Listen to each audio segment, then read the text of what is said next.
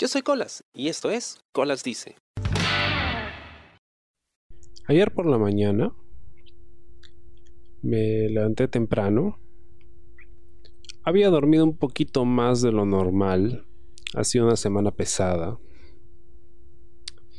Y bueno, subí temprano al, al techo, como suelo hacer en las mañanas, para tomar algo de agua de pronto escucho ladrar a los perros del vecino. Ya me conocen, bueno, al menos de lejitos, entonces cuando me ven ya no me ladran, ¿no? Pero le ladran a cualquier cosa que pues, no sea familiar. Entonces escuché a los perros ladrar en dirección al techo, a donde yo estaba, ¿no? Al tercer piso. Y bueno, como quien no quiere la cosa, me asomo Quizá había un gato rondando, una paloma, ya sabes, lo que suele haber en los techos de los barrios. Me asomo y vi un pato. Había un pato en el techo de mi casa.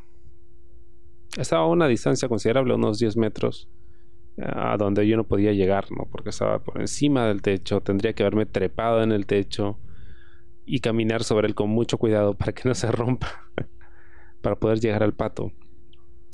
Pero ahí estaba, había un pato. Ahora, no era cualquier pato, este pato tenía más pinta de cisne que de otra cosa, porque el pico, o sea, la parte que conectaba el cráneo del pato con su pico era negra y tenía unos colores muy pronunciados. Era un pato extraño, ¿no? No parecía un pato de corral, Tampoco parecía un pato silvestre. Pero era un pato.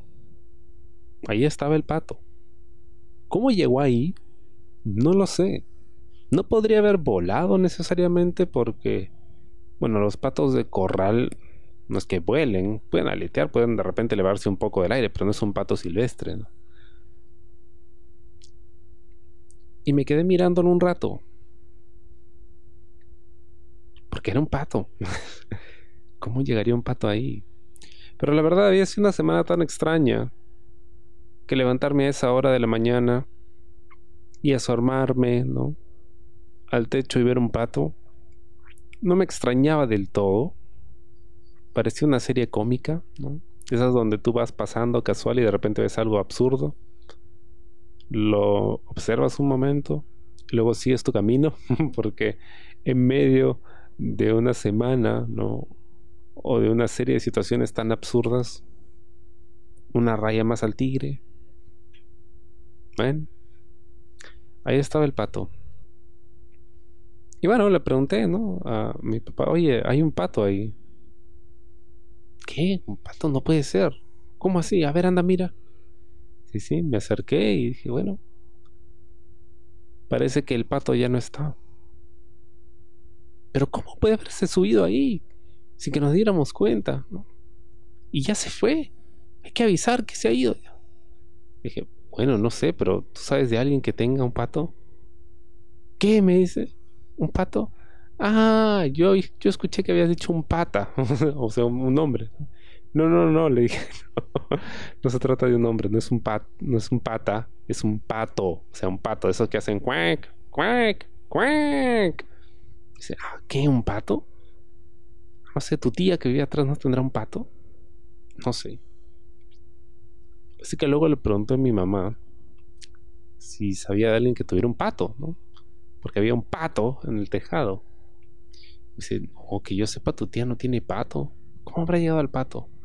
¿Se habrá escapado de algún vecino, ¿no? A la casa de algún vecino, algún corral. No lo encerraron bien y se voló, no le han cortado las alas. Ah, puede ser eso, puede ser eso. Así que salí y al regresar en la tarde le pregunto a mi mamá, oye, ¿supieron algo más del pato? Y me dice, sí, sí, sí. Le pregunté a tu tía y me dice que sí, que ellos tenían un pato, pero que el pato se había escapado. Y al parecer ya se fue a la casa de algún vecino. No han podido atraparlo de nuevo, así que es como un patito en fuga. Y ahí lo tuvimos en algún momento, ¿no? Ahí estuvo. El pato fugitivo. Estuvo en mi casa, en mi tejado. ¿no? Pavoneándose. O bueno, pateándose, porque no se puede pavonear, ¿no?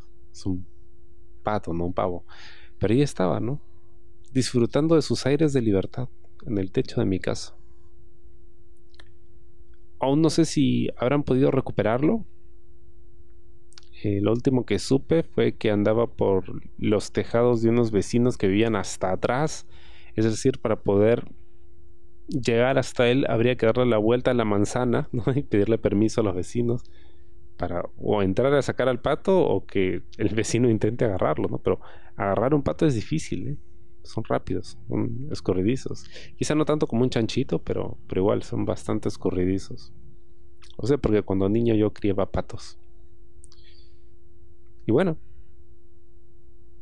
no sabemos qué será de ese pato, no sabemos cuál iba a ser su destino. Quizá lo iban a hacer a la naranja y el pato lo supo y por eso es que escapó.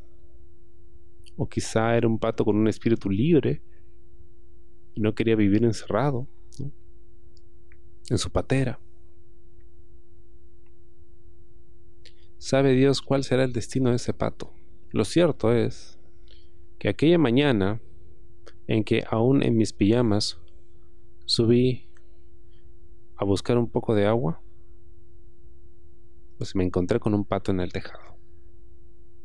Espero te haya gustado el programa de esta semana y conmigo será hasta la próxima. Yo soy Colas y esto fue Colas Dice. Chao. ¿Te gustó el programa? Sí. Suscríbete y comparte.